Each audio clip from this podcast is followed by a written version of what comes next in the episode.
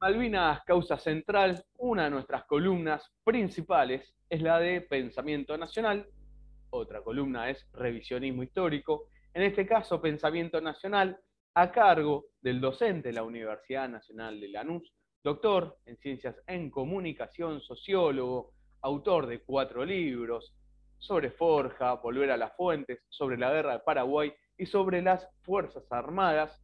Pues Juan, como siempre, si quiere profundizar algo de alguno de sus libros, lo puede hacer también. Pero, insisto con esto, en las redes sociales encuentran el trabajo de nuestro amigo, columnista de Malvinas, Causa Central, Juan Godoy. ¿Cómo anda, Juan? ¿Todo bien? Eh, todo bien, todo tranquilo. Ya cerrando el año, Juan, estamos cerrando. Yo pido a veces disculpas porque también, y esto lo quiero aclarar, sabemos que hay muchos y muchas que nos escuchan, ya sea a través de Spotify o YouTube, pero también hacemos radio. Nosotros es por lo menos eh, donde iniciamos la, la, transmisión, después subimos en las redes sociales, por supuesto, pero bueno, siguiendo la lógica del programa de radio, estamos cerrando el año, Juan. Desde el año pasado, de la temporada anterior, venimos tratando en Pensamiento Nacional a distintos militares hace poquito has hecho una columna sobre em, Perón y la formación eh, militar de eh, eh, justamente Juan Domingo Perón. Para meternos en esta segunda parte que había quedado aclarada en aquella primera, primera columna sobre la formación militar de Perón, ¿querés hacer una introducción o, cómo, cómo nos metemos en el tema? Bien, sí, nos vamos metiendo, digamos, porque veníamos haciendo un recorrido en la primera parte de, la columna. Eh, veníamos haciendo un recorrido un poco eh, en orden cronológico de esa formación militar de, Perón, ¿no? Yo iría a seguir en ese mismo, en ese mismo recorrido cronológico. Nosotros habíamos terminado comentando un poco los apuntes de historia militar de, Perón, ¿sí? Eh, eh, que esos, esos del año 32. Entonces, la idea sería seguir a partir de ahí. Nosotros comentamos un poco los apuntes, un texto eh, fundamental que sirve, digamos, como, como, como base para, para los estudiantes. Eh, para que no tomen apuntes, y también esto le va dando a Perón una, difusión de las ideas y una difusión también como de, su persona al interior de las Fuerzas Armadas, sobre todo. Luego, tiempo después, va, a empezar a tener una impronta hacia afuera de las mismas eh, Fuerzas Armadas, ¿no? Y Perón, que escribe insisto, escribe bastante, escribe en revistas y demás.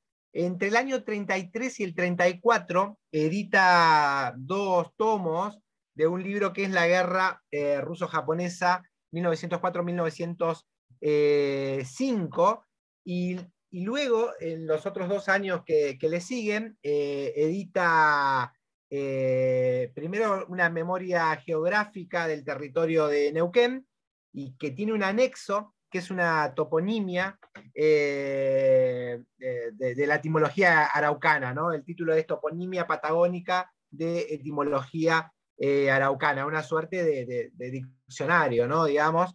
Eh, ¿Y esto por qué? sobre todo estos dos últimos textos, ¿no? Digamos, esta geografía del territorio de Neuquén y esta toponimia araucana, ¿Por qué digo, estamos en la, Patagonia? En, la anterior parte de la columna habíamos nombrado que Perón, bueno, que vive un tiempo en la Patagonia, de, chico, ¿no? Luego va a viajar mucho a la Patagonia, la va a recorrer varias veces. Como decíamos anteriormente, Perón recorre el territorio nacional, es un gran conocedor del territorio nacional y en particular también, insisto, de la, de la Patagonia, que la, la recorre varias veces, viaja varias veces por la cordillera. Bueno, con esa base de los viajes patagónicos por la cordillera, también en vínculos que tiene con algunos caciques amigos de la región, es que va a ser esta obra, digamos, vinculada a la geografía de, Neuquén y también la, toponimia araucana. Esto también tiene la intención que a los estudiantes que se forman en la Escuela Superior de Guerra, recordamos, Perón en esa época era había sido estudiante desde el año 26, y luego en la década del 30 es docente de la Escuela Superior de Guerra. Eh, bueno, la idea es que los estudiantes en su formación, si viajan a la Patagonia, además, bueno, tengan esto como referencia, ¿no? La geografía y también determinadas eh, palabras, determinados lugares como referencia y demás, ¿no?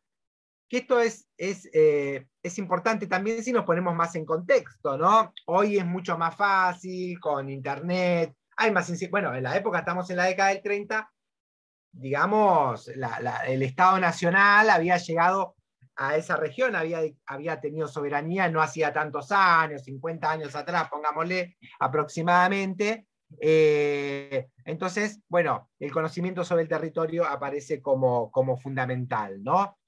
Eh, luego, si seguimos este recorrido, en el año 36, Perón hace un viaje a eh, Chile porque se lo había designado como agregado militar de la embajada en Chile, ¿no?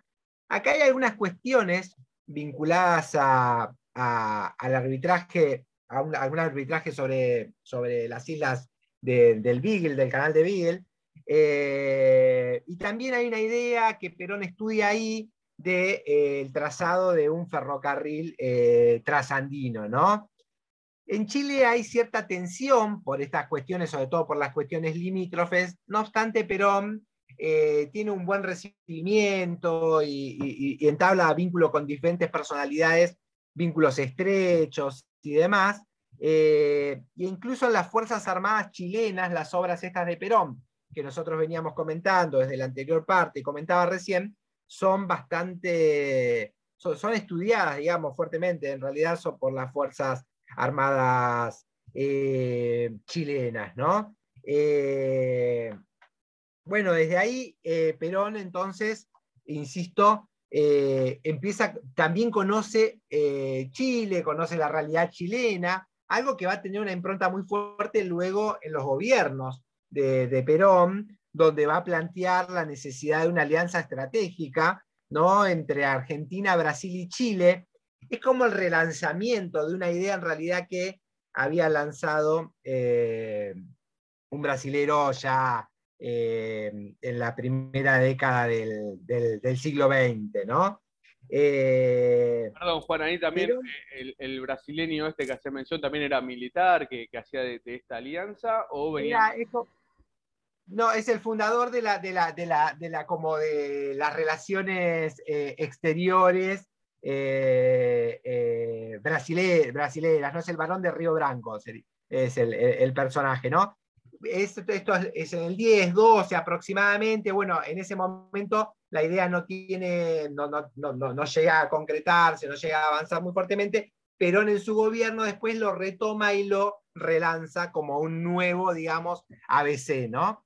Eh, esa, esa, cuestión. Déjame agregarte esto, Juan. Eh, después también alguien que estudia mucho esas relaciones es Moniz Bandeira, las relaciones Argentina-Brasil, ¿no? Como que también tiene mucha influencia en, lo que es eh, Cancillería de Brasil, las relaciones internacionales, pero como también hay un vínculo permanente, porque hay muchos militares de, Brasil que toman a estos autores para, sus relaciones internacionales, pero que cómo, cómo, van siguiendo una línea, por lo menos en Brasil, de esto, porque estás hablando de 1912, Moniz Bandeira falleció hace unos años atrás, pero tiene, podríamos decir, una influencia más actual sigue toda una línea. Inclusive Moniz Bandeira estudia mucho las alianzas que se empieza a dar entre lo que era la dictadura, la última dictadura en Argentina y la última dictadura en Brasil y cómo eso preocupó al Pentágono, ¿no? Pero qué, qué, interesante, por lo menos para dejarlo planteado, que hay una línea eh, en común en Brasil de continuidad de eso, de,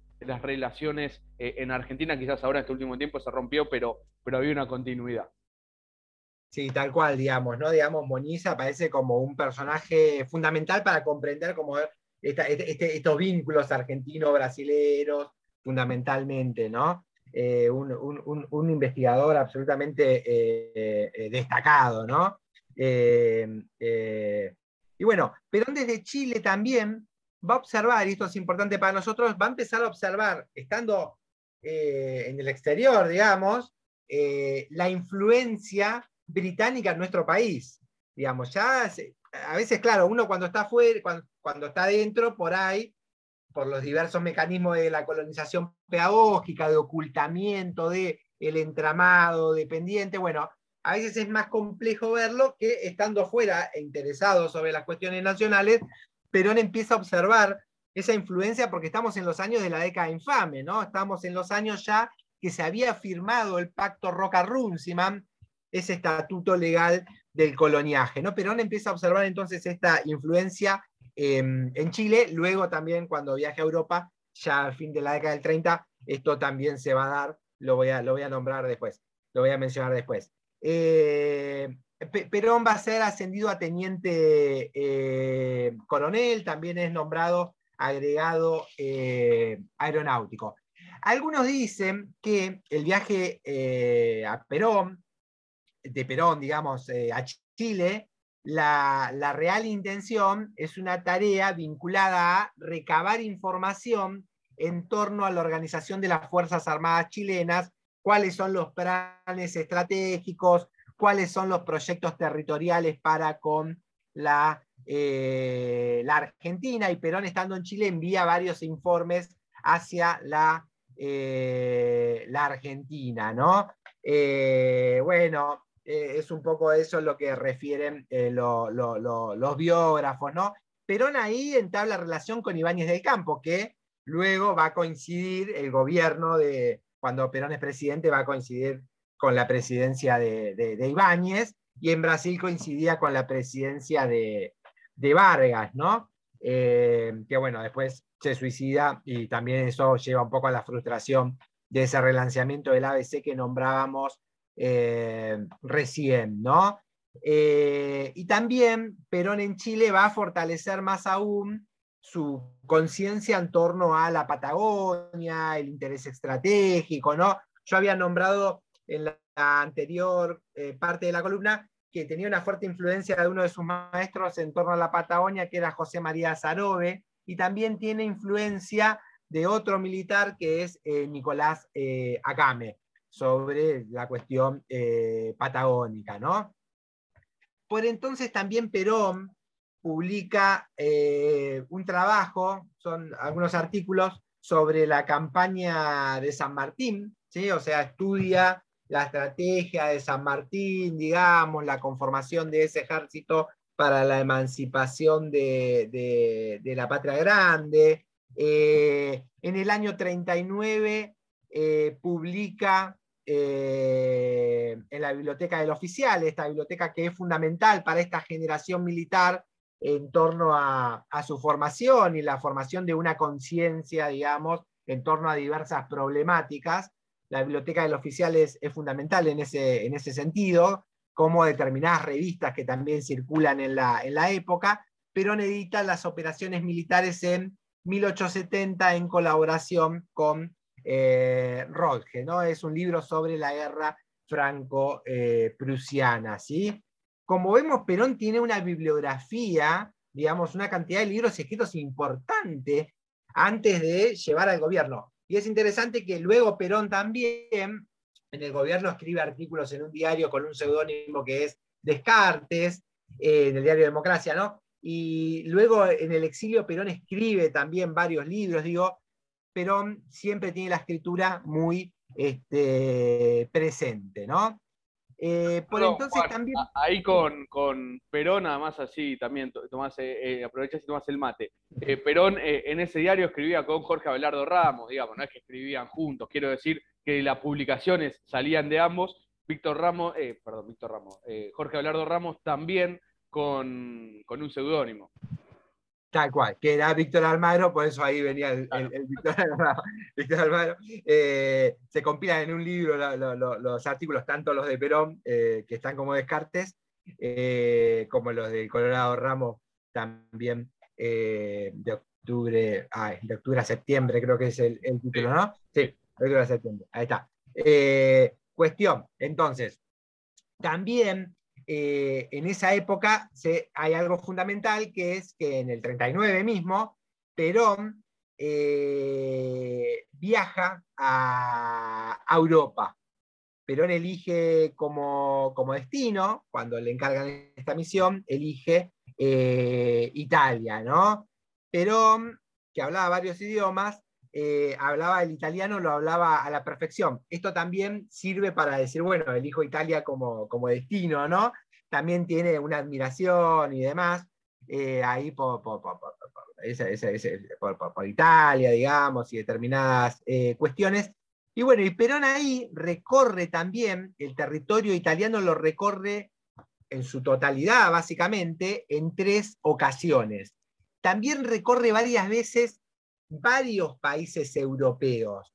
Quiero decir, si nosotros vamos recordando también lo de la, lo de, lo de la, lo de la columna anterior, es decir, que Perón había viajado al norte, Perón había estado, no sé, en Santiago del Estero, había estado en Santa Fe, en Chaco, varias veces recorre la Patagonia, la zona cordillerana, había estado en Mendoza, o va a estar en Mendoza, mejor dicho, eh, eh, había viajado a Chile, vive en Chile, digamos, un, par de años, eh, ahora viaja a Europa, recorre Europa varias veces. ¿Qué quiero decir?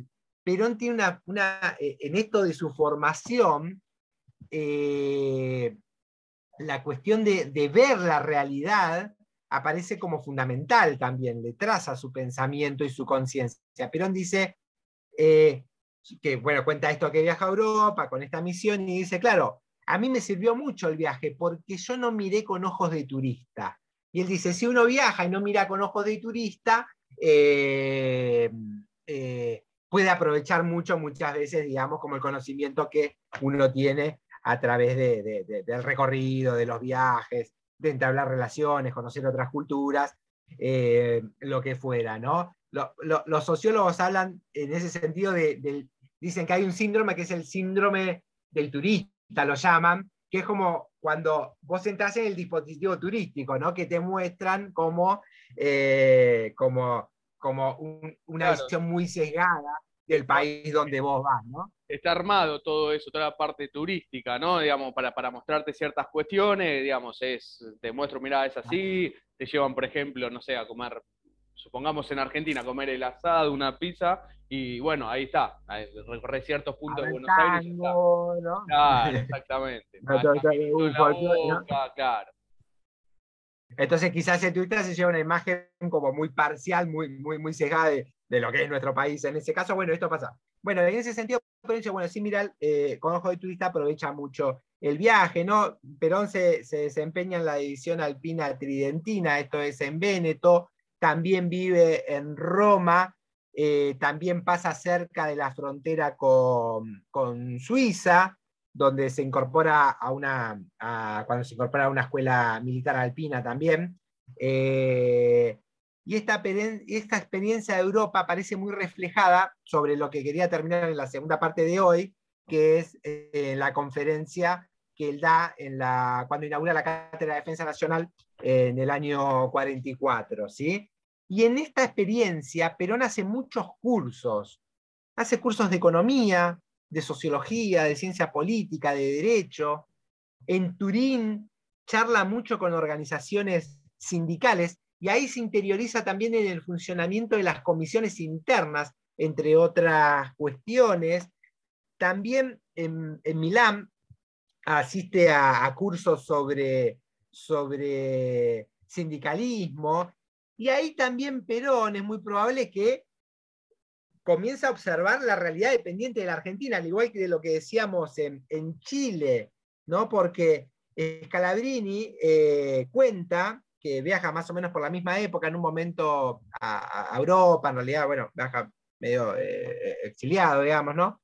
Eh, porque había tenido cierta participación en el levantamiento de paso de los libres, pero no me quiero ir por las ramas, pero eh, eh, dice, uno abría los diarios europeos y referían a Argentina prácticamente como, como una casi colonia británica, ¿no? Entonces seguramente Perón ve los mismos diarios, ¿no? Y empieza a observar esta, esta, esta influencia. Y no solo eso, Perón lee, estando en Europa, los cuadernos de Forja, de la Fuerza de Orientación Radical de la Joven Argentina, donde estaba Jaureche, Scalabrini, Homero Mansi y demás, eh, y, donde se denunciaba todo el entramado dependiente de la Argentina, ¿no? Estos forjistas que decían, somos una Argentina colonial, queremos ser una Argentina libre.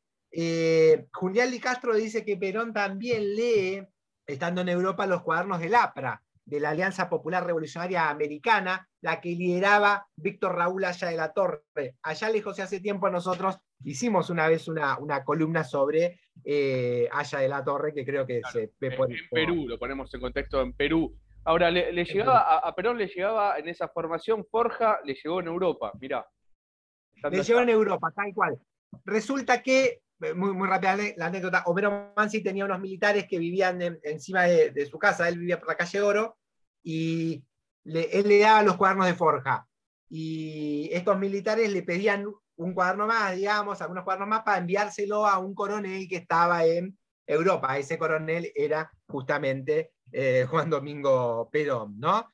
Eh, también Perón pasa por, por Berlín, ahí observa el desarrollo muy fuerte que venía teniendo Alemania, pasa por Hungría, por Francia, por toda la costa dálmata, está en la, eh, presente en la Plaza Venecia cuando Mussolini declara el ingreso de Italia a la guerra, estudia a un historicista que es eh, Giambattista eh, Vico, alguien sobre quien Fermín Chávez tiene muchos estudios, eh, se entrevista con el Papa Pío XII en dos ocasiones, antes de ir, o sea, cuando está ahí, antes de irse lo vuelve a, a visitar y prepara un informe muy detallado de lo que vio, lo que vivenció en Europa cuando regresara a la Argentina.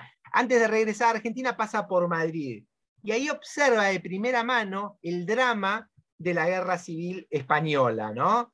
Es decir, esto va a calar muy profundo en la conciencia de Perón porque en el 55 cesa el recuerdo que le va a venir eh, con esto de prefiero el tiempo a eh, la sangre, ¿no? El barco donde viene Perón pasa por Lisboa, luego por Brasil, donde permanece unos días antes de volver a la, a la Argentina. Ya estamos entonces en los inicios del año 41 eh, y se dice que Perón por esa época, refieren algunos biógrafos, que es donde ya tiene decidido claramente el camino de la, de la necesidad de la transformación de la Argentina, ¿no? Está convencido ya de la necesidad de una nueva legislación laboral, está convencido ya de la necesidad de romper la dependencia con respecto a Gran Bretaña, y Perón tiene entonces una visión que nosotros podríamos caracterizar como un fuerte nacionalismo con un fuerte contenido eh, popular, un protagonismo central de los trabajadores, la necesidad de avanzar en la soberanía, en la independencia, ¿no? Bueno, todo esto Perón cuenta de su experiencia europea. Algunos dicen que esto inquieta a varias personas y lo destinan a Mendoza, donde va a estar eh, como un poco castigado, dicen algunos. No sabemos si es así, pero bueno, puede ser. Lo destinan al centro de instrucción de eh, montaña ahí en, Mendoza. ¿no? Y va a estar en Cuyo hasta marzo del año 42. Eh, a fines del 41 había ascendido ya a a Coronel, ¿sí? Eh, y ahí cuando lo mandan a Mendoza, él no tiene una participación en lo que es la formación de, justamente ese curso de montaña, eh, porque muchas veces también se dice eso, que cuando vuelve ahí se crea toda esta parte de montaña, más allá de que es sí, tal cual. como penitencia o como para tenerlo alejado. Tal cual. Exactamente, es tal cual vos decís, Juan, un poco con la experiencia de estos cursos ¿no? de montañismo que había participado en las divisiones en Europa, es que se va a conformar acá la división de, montaña, ¿no? En, nuestro, en, nuestro, en nuestro país. Ahí, agrego eh, esto último, ahí conoce a Enrique Oliva. Enrique Oliva cuenta que, se le desatan los cordones y para esquiar, ¿no? Y, el que lo ayuda a acomodarlo es, justamente Juan Domingo Perón y a partir de ese momento empiezan cierta relación bueno, esto lo, encuentran también en el canal de YouTube del Observatorio Malvinas. Juan. Buenísimo. Y bueno, y ahí también conoce a, empieza a vincularse con determinados militares. Él, insisto, permanece ahí hasta marzo del año 42. Eh, y estos militares con los cuales él comienza a vincularse, eh, van a ser, varios de ellos van a ser los que conformen el grupo Obra eh, Unificación, ¿no? Que es el GO, ¿no? Eh, eh, formalmente se dice que el GO se conformó formalmente, insisto, si bien venía un poquito antes, se conformó el 10 de marzo del año 43, según refiere Enrique Pavón Pereira. Este grupo que tiene entre sus, entre sus entre sus objetivos, digamos, forjar la unidad del ejército, empieza a tener la idea de un programa nacionalista en lo económico, la idea de dar por terminada esa década del 30, esa década infame, terminar con el fraude electoral, ¿no? Un grupo desde ya que tiene eh, muy eh, diverso y demás, donde Perón va a dar determinadas batallas contra militares liberales, contra militares pronazis, como puede ser el caso de Perlinger, y Perón en el periodo que va del 43 al 45-46, digamos, va a haber un conjunto de batallas, eh, hay un autor que nombra como 10 batallas, una cosa por el estilo, y las va, las va desarrollando, eh, y las va a ganar todas, digamos, ¿no? Va a ir desplazando a todos los sectores liberales, aliadófilos, germanófilos y demás, en pos de la posición de él y el grupo más cercano, que es la posición, una posición nacional, ¿no? De un nacionalismo popular, eh, con una idea ya de justicia social y demás. La proclama del de, 4 de junio del 43 de la revolución, que viene a, empezar a dar por terminada la década eh, infame, la escribe Perón seguramente, según refieren también los historiadores, con ayuda de probablemente con ayuda de, Montes. ¿sí? Eh, ahora bien, dos, cositas, dos cosas más y, hacemos, y, hacemos el corte, ¿no, Juan? Dale, Dos cosas más cortitas. Eh, avanzo un poco y después retrocedemos eh, nuevamente en, en, el tiempo, ¿no? Perón ya en su, en su, durante su gobierno, ¿no? Bueno, el 43, recordamos, 17 de octubre, el en el 45, ¿no? Eso desemboca en el proceso electoral, elecciones en febrero del 46, Perón va a asumir como presidente en el, 4 de junio de 1946, ¿sí? Eh, y allí Perón todas estas ideas que venía desarrollando y demás, las va a plasmar en su gobierno, ¿no? Si a nosotros nos interesa en este caso la cuestión militar, voy a nombrar dos, tres cuestiones. Una es que va a apuntalar muy fuertemente lo que es fabricaciones militares que se había creado en el año 41 en el gobierno de Castillo.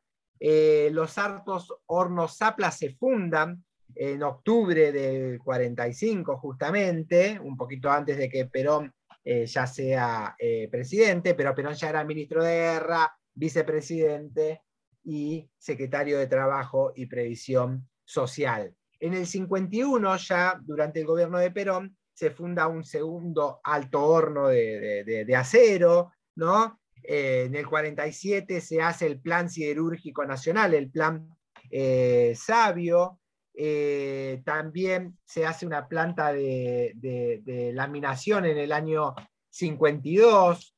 En el 47 se había fundado Somisa. Se le da un gran impulso a la fábrica militar de aviones de Córdoba, que se había fundado allá por la década del 20. También se conforma IAME. Nosotros todo esto charlamos cuando hicimos una columna sobre Juan Ignacio San Martín, que va a ser el director de, justamente de, de donde se desarrollan autos, motocicletas, ¿no? Y demás. También se hace una fábrica eh, de explosivos, eh, fábrica naval de explosivos en Azul, que es conocida, que es Fanazul. Eh, luego va a pasar a ser una fábrica de pólvoras y explosivos. En el 53 hay algo central que es la inauguración de Astilleros Río Santiago, una empresa eh, fundamental. Eh, luego se va a crear AFNE, que es Astilleros y Fabricaciones Navales del Estado, donde se integran Río Santiago y eh, Fanazul. También Perón crea la Comisión Nacional de Energía Atómica, y eh, eso es en el año 50, el CENEA, o la CENEA sería, y en el 48, dos años antes de esto, Perón había hecho una ley de defensa nacional, que se llama Organización de la Nación en tiempos de guerra. Esta básicamente es la primera ley de defensa nacional de nuestro país, donde se cristalizan todas estas ideas que nosotros veníamos nombrando. Al otro año, Perón crea el Ministerio de Defensa. Eh, primero, por primera vez en Argentina, hay un Ministerio de Defensa, y no solo en la Argentina, sino es el primero de América Latina, es el primer país que funda un Ministerio de eh, Defensa. Digo. Esto por nombrar algunos de los proyectos que Perón va plasmando en su eh, gobierno en torno a la cuestión militar. Juan Godoy nos está hablando justamente sobre la formación militar de Perón y también sobre el momento donde Argentina se impulsaba como país independiente, ¿no? Con todo esto que está enumerando Juan, justamente para romper las cadenas que, que nos dominan. En Malvinas, causa central, vamos a un tema musical y continuamos con la columna. Juan Godoy, doctor en Ciencias en Comunicación, sociólogo, autor de cuatro libros. El último publicado es justamente sobre las Fuerzas Armadas, un periodo de las Fuerzas Armadas muy interesante, es su tesis doctoral, donde Juan lo, eh, lo trabajó para publicarlo luego también como, como libro, lo recomiendo mucho. Hemos realizado la presentación del libro, está en canal de YouTube del Observatorio Malvinas, de la UNLA, por supuesto. No solo está la presentación del libro de Juan, donde en la misma participaron tanto el director del observatorio, el combatiente Malvinas, César Trejo, también quienes escribieron el prólogo, el general Paleo y Aritz Recalde. No solo está la presentación del libro de Juan, lo cual recomendamos muchísimo, sino también están todas las columnas que Juan viene realizando desde la temporada anterior, que venimos realizando a distintos autores eh, militares, digo autores o referentes militares, ¿no? que, que han planteado un, proyecto, han, eh, dejado una huella en lo que es tanto la formación militar en alguna parte del periodo importante, pero sino también un legado, que no es solo Sabio, Mosconi, que quizás son los conocidos. Juan ha tocado también desarrollado y nos, nos contó la historia de el general Baldrich, eh, el coronel Cernadas y tantos otros que, que han sido tan importantes para la formación de Perón, sino también para ese ejército nacional, popular, latinoamericanista, que fue antes del 55. A partir del 55, eh, el Pentágono se encargó bien de que no surjan más estas corrientes militares y ha tenido una influencia muy importante. Cuando eh, el Pentágono no podía influir, estoy, después lo podemos discutir, pero estoy haciendo una caracterización muy, muy burda, ¿no? Eh, han, han salido estos militares que Juan viene contándonos aquí en Malvinas Causa Central, como también en su libro, el cual recomiendo muchísimo. La columna anterior, eh, Juan nos habló sobre la formación eh, de Perón militar desde sus comienzos, de su ingreso al colegio militar, cómo va su, vida militar eh, en esa primera parte, ¿no? Y, esa formación que va tomando Perón hasta su ingreso a la escuela de guerra, que son partes donde los militares para ir ascendiendo deben hacer. Y ahora, en esta primera parte de la segunda columna sobre la formación militar de Perón, nos habló sobre el viaje de Perón a Europa, también a Chile, y luego todo este, toda, toda esta industria que ha hecho Perón en nuestro país, ¿no? porque en definitiva fue industria, lo que fuiste enumerando de las creaciones era industria. Digamos, no, no hay defensa sin industria nacional y no hay país soberano sin industria nacional. Nos quieren seguir imponiendo de ser un país agroexportador. Bueno, a todos aquel que dice ser peronista, escuche, por ejemplo, la columna hoy de Juan. No, no hay eh, peronismo agroexportador, hay un peronismo industrial que fue lo que Juan nos estaba enumerando. Juan, he hecho un pequeño repaso de todo esto.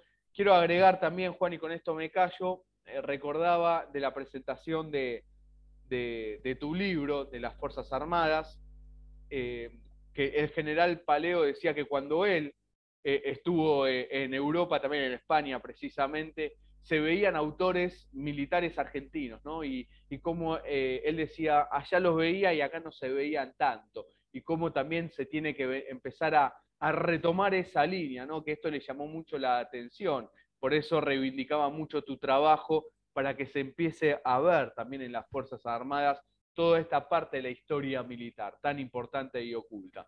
Pero hoy nos estás eh, hablando, digo, lo, traigo porque en un momento hablaste de cómo en Chile se estudiaba Perón, ¿no? También, digamos, como bueno, eh, eh, en España al día de hoy se sigue, se sigue estudiando autores militares argentinos y quizás aquí no tanto. Esto dicho por Paleo lo encuentran en la presentación del libro de Juan Godoy.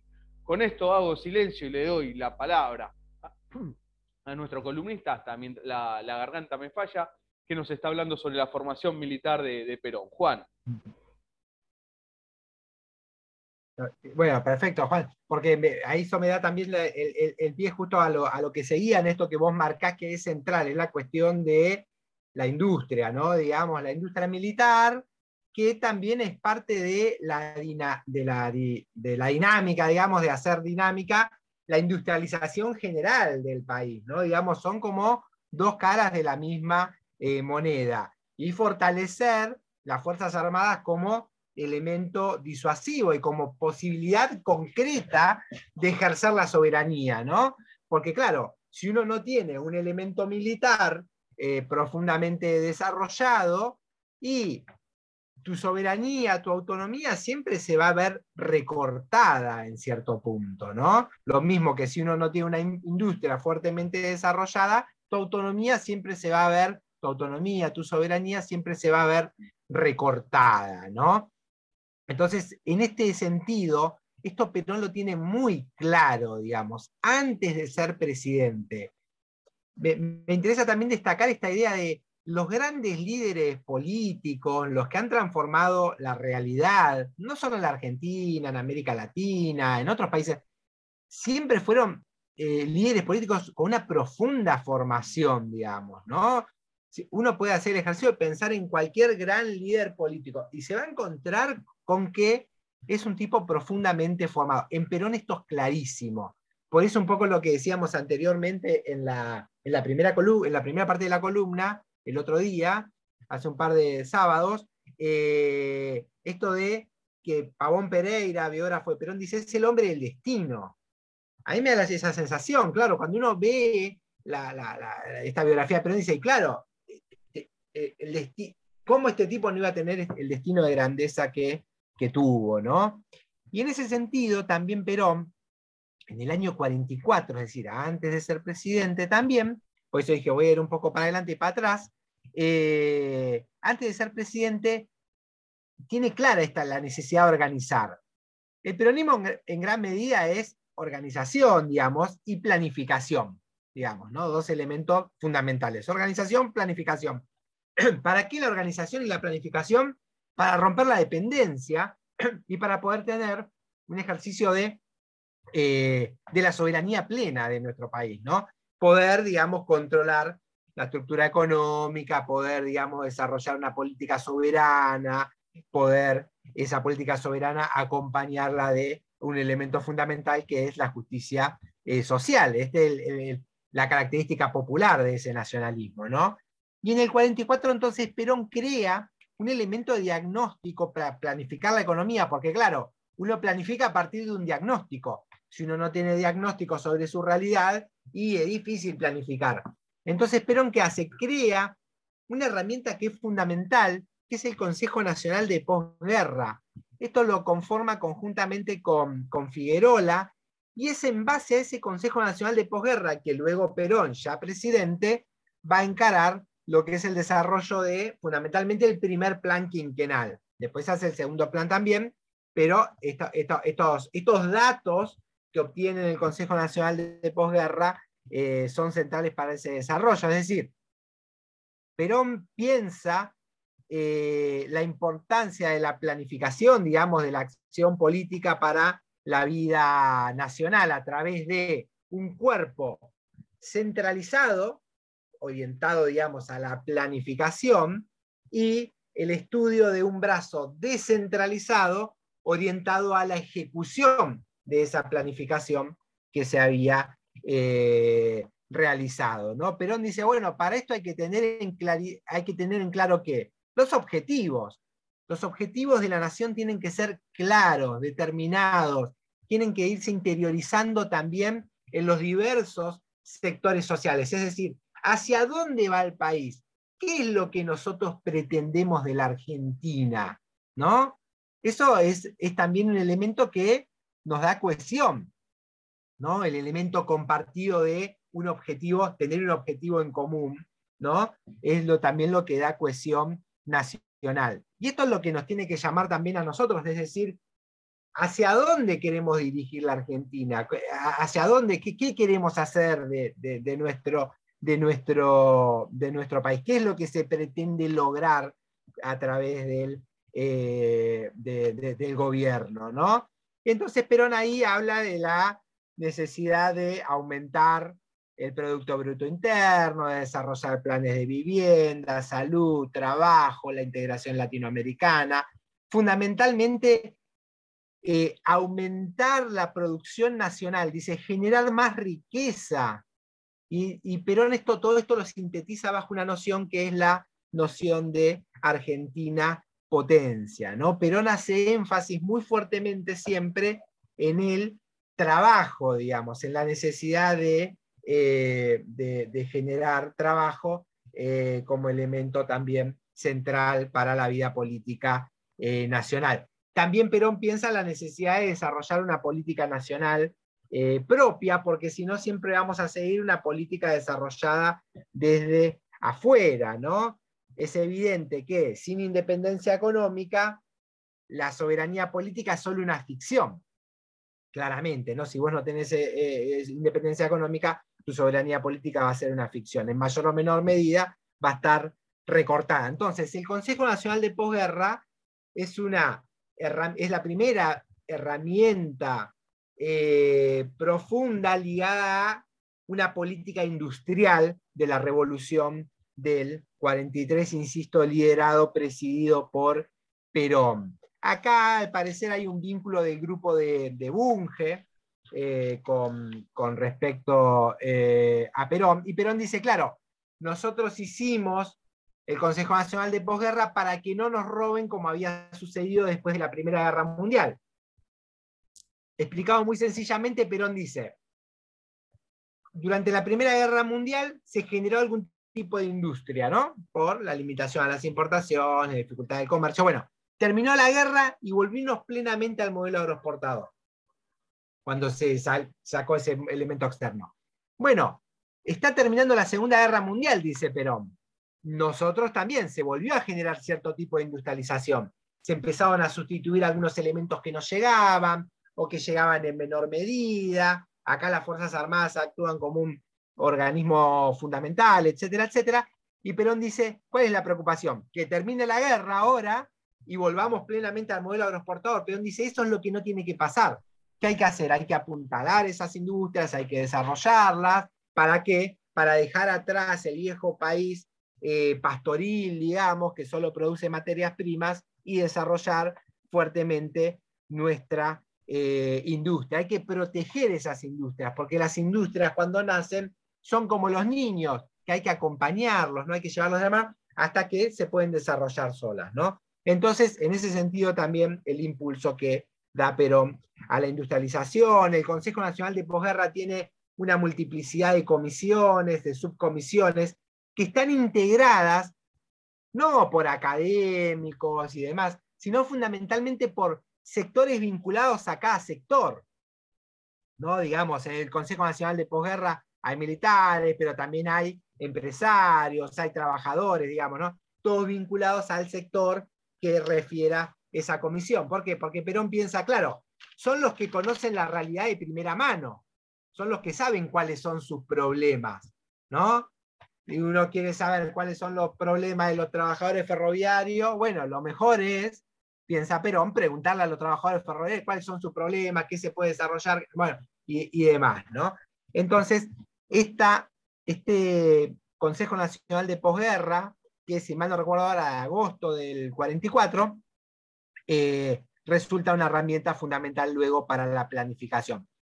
Y ese Consejo Nacional de Posguerra se articula muy fuertemente o, se, se, vincula a un discurso que Perón había dado unos meses antes, que es un discurso eh, que Perón da, eh, una charla, como uno quiera, cuando inaugura la Cátedra de Defensa Nacional en la Universidad Nacional de La Plata el 10 de junio de 1944.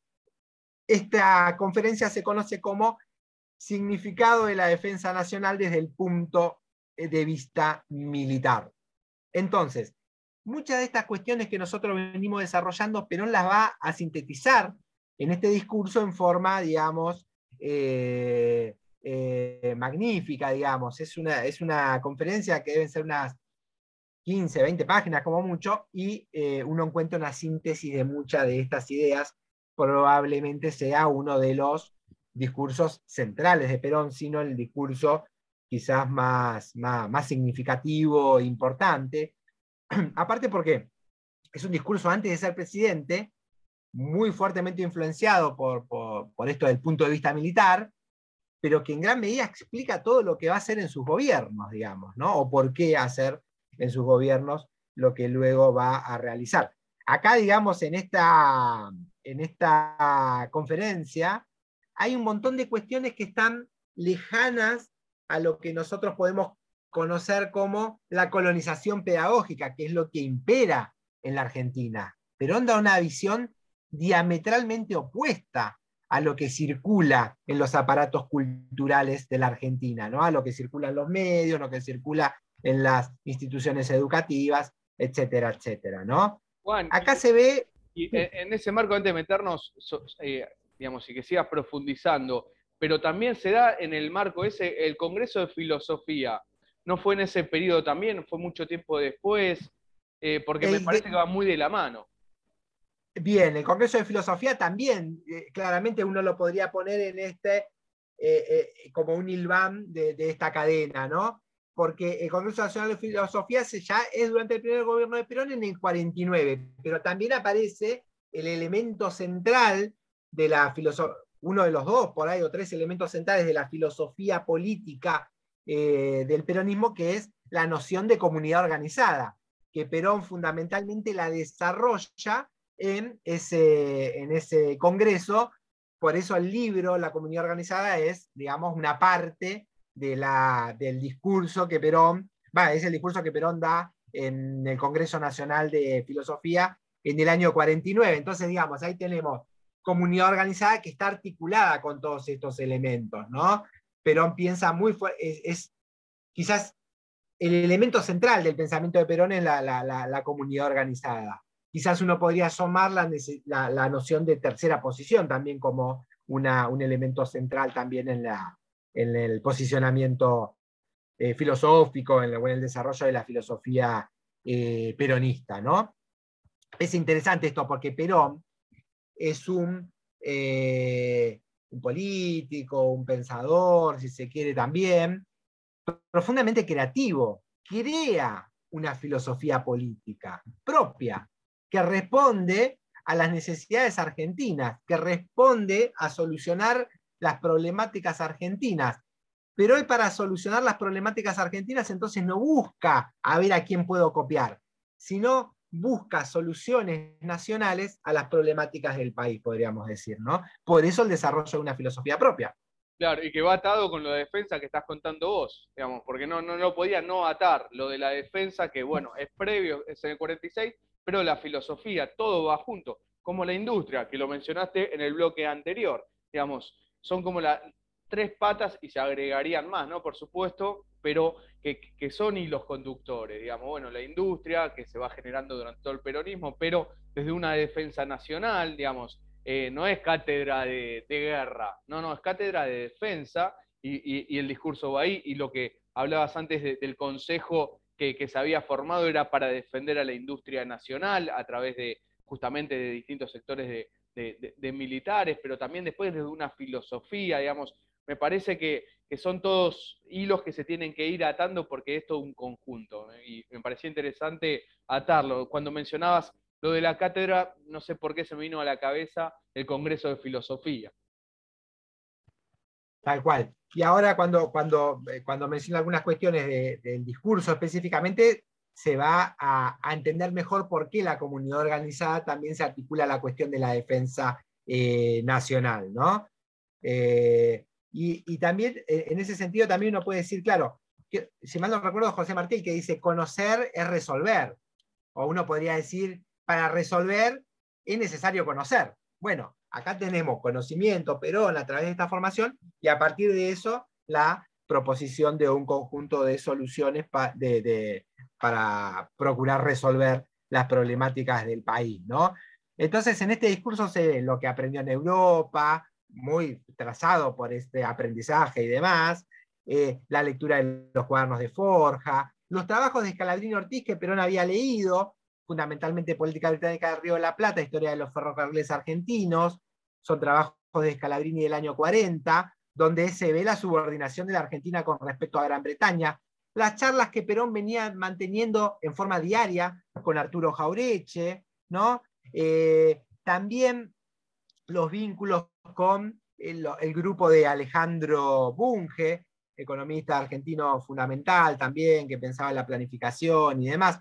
Bueno, este discurso enciende las alarmas y tiene una fuerte crítica por parte del Departamento de Estado de los, eh, Estados Unidos, que difunde una nota crítica en los periódicos, también tiene una fuerte crítica eh, británica, eh, la Embajada Británica en Estados Unidos le envía una nota al Departamento Sudamericano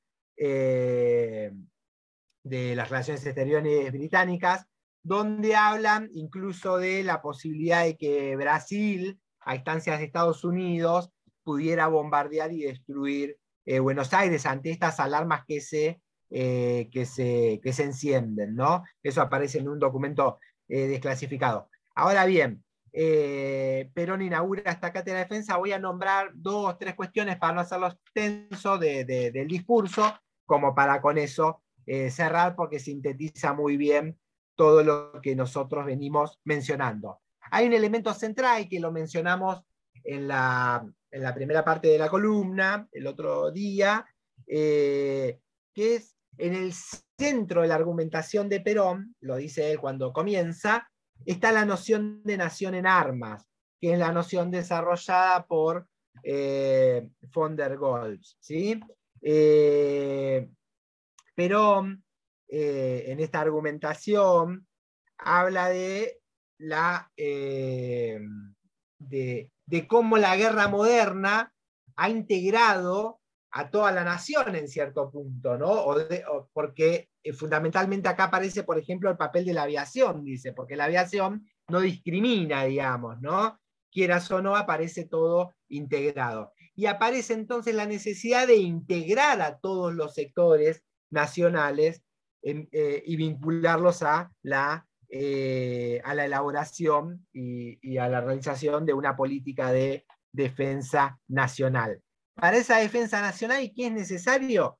Tener industrias, hacer armas propias, digamos, no depender en la fabricación de armas, no depender tecnológicamente, no depender en la fabricación de otros elementos del extranjero que pueden ser desde, elementos para, para, eh, para alimentarse, de medicina, de, cualquier elemento que en una guerra te pueden bloquear y vos podés eh, eh, terminar complicado en la, en la misma. ¿no? Entonces, en esta noción de, de, defensa nacional integral o de nación en armas, aparece la integración de todos los sectores a eh, a, la, cuestión de la, defensa, ¿no? Digamos, la defensa no es solo militar, sino también está articulada con la cuestión social, con la cuestión política, con la cuestión económica, con la cuestión moral, etcétera, etcétera. Es decir, hay que poner en función de esa defensa todas las energías, todas las riquezas, todas las industrias el control de los medios de transporte, las vías de comunicación, etcétera, etcétera, en función de la defensa. esa defensa no es exclusiva militar, sino, insisto, integra diferentes sectores e integra estos diferentes ámbitos como nombrábamos recién. La política de defensa nacional, entonces, insisto, no, puede, no es solo planificada por los militares, si bien también eh, obviamente ingresan en la planificación, es una planificación de todos los sectores. Ahora Perón dice, claro, la guerra no es deseable. Y dice, nosotros los militares lo sabemos mejor que nadie porque somos los que más sufrimos las consecuencias. Ahora bien, muchas veces no puede ser evitada la guerra. Digamos, entonces un mundo sin conflictos es una utopía, dice él, ¿no? Está bien, puede ser lo deseable, claro, pero es una, una utopía. Ahora dice Perón, esto no es una posición en favor de la guerra, más bien es todo lo contrario. ¿Por qué? Porque tener una política de defensa nacional profunda es justamente un elemento disuasivo de un conflicto. Perón piensa que es más posible que a vos te ataquen si vos no tenés posibilidad de defenderte a que si tenés posibilidad de defenderte. Entonces, el desarrollo profundo de una política de defensa nacional no es una postura militarista a favor de la guerra, sino más bien todo lo contrario, porque es el elemento disuasivo, insisto, de un conflicto armado. Y Perón entonces dice, esta idea de guerra total, eh, aparece también la noción que la guerra se da eh, en el terreno, digamos, eh, digamos, en la geografía terrestre, si se quiere, pero también se da en los mares, se da en el aire. En la Primera Guerra Mundial había ya, aparecido el elemento de la Fuerza Aérea como un elemento eh, fundamental, digamos, ¿no? Y también se da, como decíamos recién, en la esfera política, económica, financiera, moral, industrial, ¿no? Todo esto claramente puede iluminar el cualquier guerra, pero si nosotros pensamos nosotros, el último conflicto armado, guerra de Malvinas, ¿no? Digamos, en esto de no haber llevado una guerra profunda en todos los ámbitos, ¿no? Ahí nombraba la cuestión financiera, algo que vos, Juan, mencionás eh, siempre en torno a la, guerra del 82, ¿no? Digamos, seguíamos pagando eh, los compromisos externos, ¿no?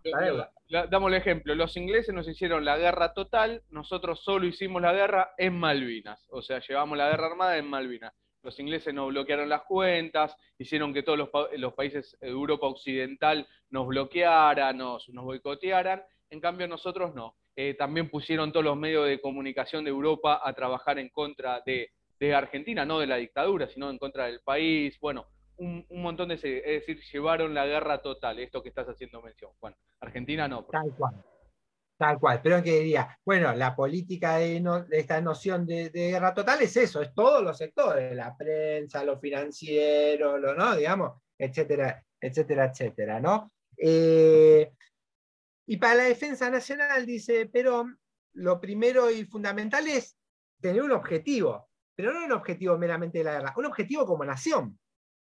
¿Cuál es el objetivo político que pretende la nación? Desarrollarse, ser una Argentina potente. Bueno, en función de eso y de proteger ese objetivo también es que se planifica la defensa nacional. Entonces, ¿de qué hay que partir, dice, para, para diagramar objetivos políticos? Hay que partir de la realidad. Hay que partir de la realidad de nuestro pueblo, de sus intereses, de sus anhelos, de sus esperanzas. Al fin y al cabo, los objetivos políticos de una nación lo que tienen que plasmar justamente es eso, el interés del pueblo, si uno pretende tener una, eh, una política eh, popular, digamos, ¿no? Eh, entonces, esos objetivos también, piensa Perón, tienen que ser realizables y al fin y al cabo el objetivo general es el engrandecimiento de la patria, piensa él, ¿no? Bueno, en todo esto las Fuerzas Armadas y su preparación adquieren un lugar este, central, digamos, ¿no? No hay que descuidar la preparación de las Fuerzas Armadas, porque los que descuidaron la preparación y la planificación de una política de defensa siempre han pagado muy caro este error, dice Perón, ¿no? Entonces, también en esta noción o en este discurso que hace Perón hay un núcleo central que es el desarrollo de una política interna, no, no, no pensar solo en la cuestión externa, sino también la interna, es decir, la cuestión social. Digo, el nacionalismo de Perón es un nacionalismo popular, ¿por qué? Porque contiene los intereses del pueblo. Y esto también tiene que ver con la defensa, por lo menos en dos sentidos. En el sentido de tener un pueblo apto para un conflicto, ¿no? Es decir, recordemos que en la década del 30, en algún año, por ejemplo, más del 90% de los aspirantes a integrar eh, el servicio militar eran rechazados por diferentes falencias, problemas que tenían en su salud, enfermedades, etcétera, etcétera. ¿no? Bueno, tener un pueblo apto para la guerra, digamos, eh, eh, bien comido, formado, culturalmente, etcétera, etcétera, resulta fundamental. Y también resulta fundamental, dice, nosotros en la, en la política de defensa nacional, dice Perón, a mí esto me parece muy interesante, dice, tenemos un argumento más en torno a la justicia social. ¿Por qué?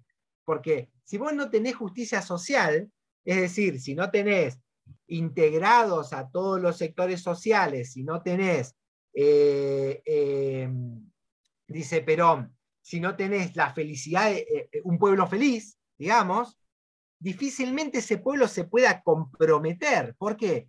Porque no se siente integrado a la comunidad organizada o a la comunidad nacional.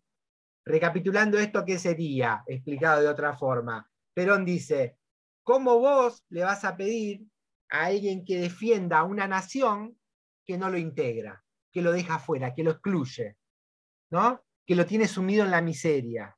Entonces Perón dice, en la, la, defensa nacional aparece como un argumento más para asegurar la felicidad de nuestro pueblo.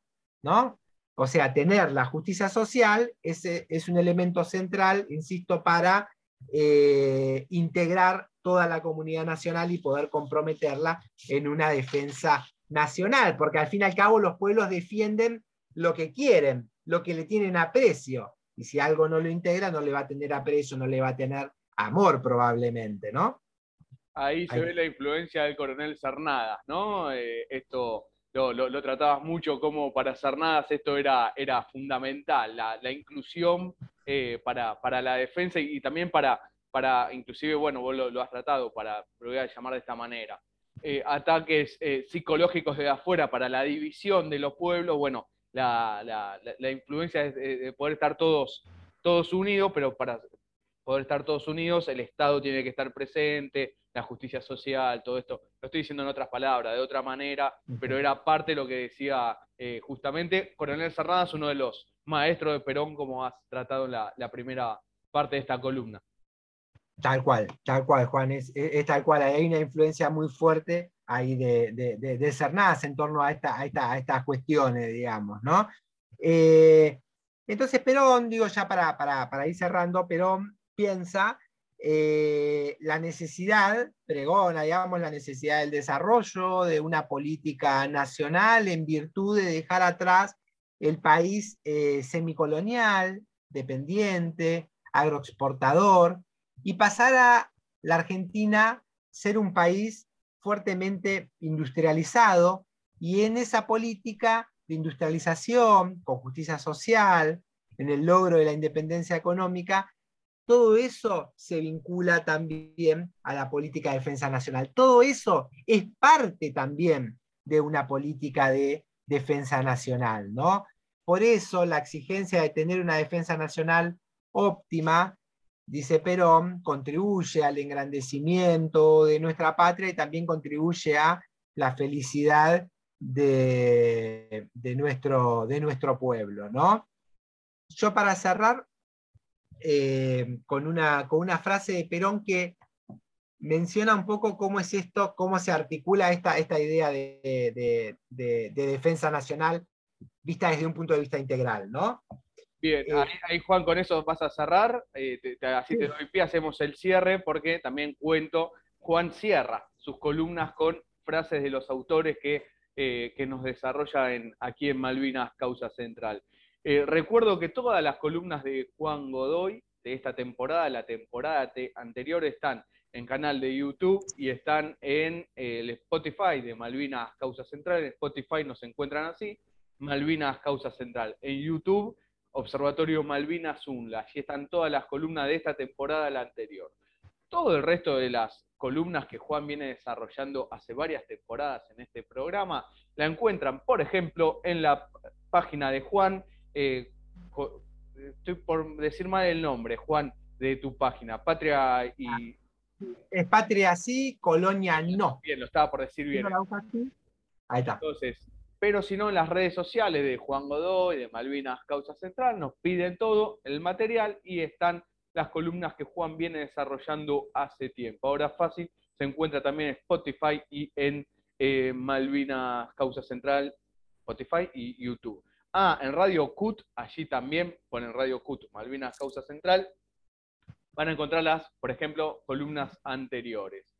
Juan, antes que, que, cierres, agradecerte por esta novena temporada de nuestro programa. Aprendemos muchísimo de vos, fundamental eh, en, este recorrido que, vamos contra la desmalvinización y en la defensa eh, nacional que vamos haciendo desde este humilde programa. Así que agradecerte por esta temporada.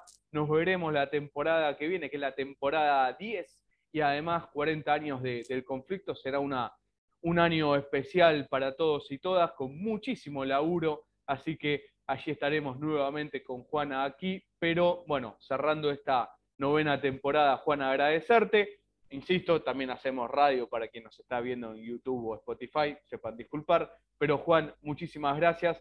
Será hasta eh, la temporada que viene. Juan Godoy, doctor en Ciencias en Comunicación, sociólogo, autor de cuatro libros, uno mejor que el otro. Se pelean por ser mejores los libros de Juan, es así, es muy difícil poner, este es mi preferido, sobre Forja, la eh, guerra de la Triple Alianza em, contra el Paraguay, ¿no? esa masacre lamentable que al pueblo paraguayo, sobre las Fuerzas Armadas y volver a las fuentes que es, son distintos autores del pensamiento nacional. Juan, me callo y te doy para que, cierres la columna de hoy. Bueno, bueno, antes, digamos, de, la frase, gracias a vos, Juan, digamos, eh, por, el espacio siempre para estar charlando de, de estos temas y demás, para intentar de, poner en, la mesa de discusión problemáticas y demás. Eh, yo además de, participar del programa, soy oyente del programa, que también aprendo mucho fundamentalmente sobre, sobre, sobre todas estas cuestiones que están todo vinculados, como nosotros, como nosotros vamos viendo, ¿no? La defensa, Malvinas, el Atlántico, digamos, no sé, el Paraná, que estuvo muy presente este año, ¿no? Bueno, etcétera, etcétera. Eh, todas las temáticas, así que, así que un gusto, siempre un placer estar. Eh, así que gracias a vos, Juan, y también a, todos los, compañeros y demás, que, eh, compañeras que participan, digamos, del, del, armado del programa y demás, que siempre es fundamental para que todo salga, salga bien. y bueno, y Perón decía justamente como parte de, en, el medio de esta, de esta conferencia, significado de la defensa nacional desde el punto de vista militar, muy recomendable para, para leerla, se encuentra por, internet muy fácilmente, por cualquier buscador. Eh, insisto, es algo no muy largo y es, fundamental. Eh, y Perón dice ahí, en un momento dice, eh, sintetizando esta noción de, de, nación en armas, dice, un país en lucha puede representarse por un arco correspondiente con su flecha tendido al límite máximo que permite la resistencia de su cuerda y la elasticidad de su madero y apuntando hacia un solo objetivo, ganar la guerra. Sus fuerzas armadas están representadas por la piedra o el metal que constituye la punta de la flecha, pero el resto de esta, la cuerda y el arco, son la nación toda, hasta la última expresión de su energía y poderío. Ahí estamos, muchas gracias. ¿eh?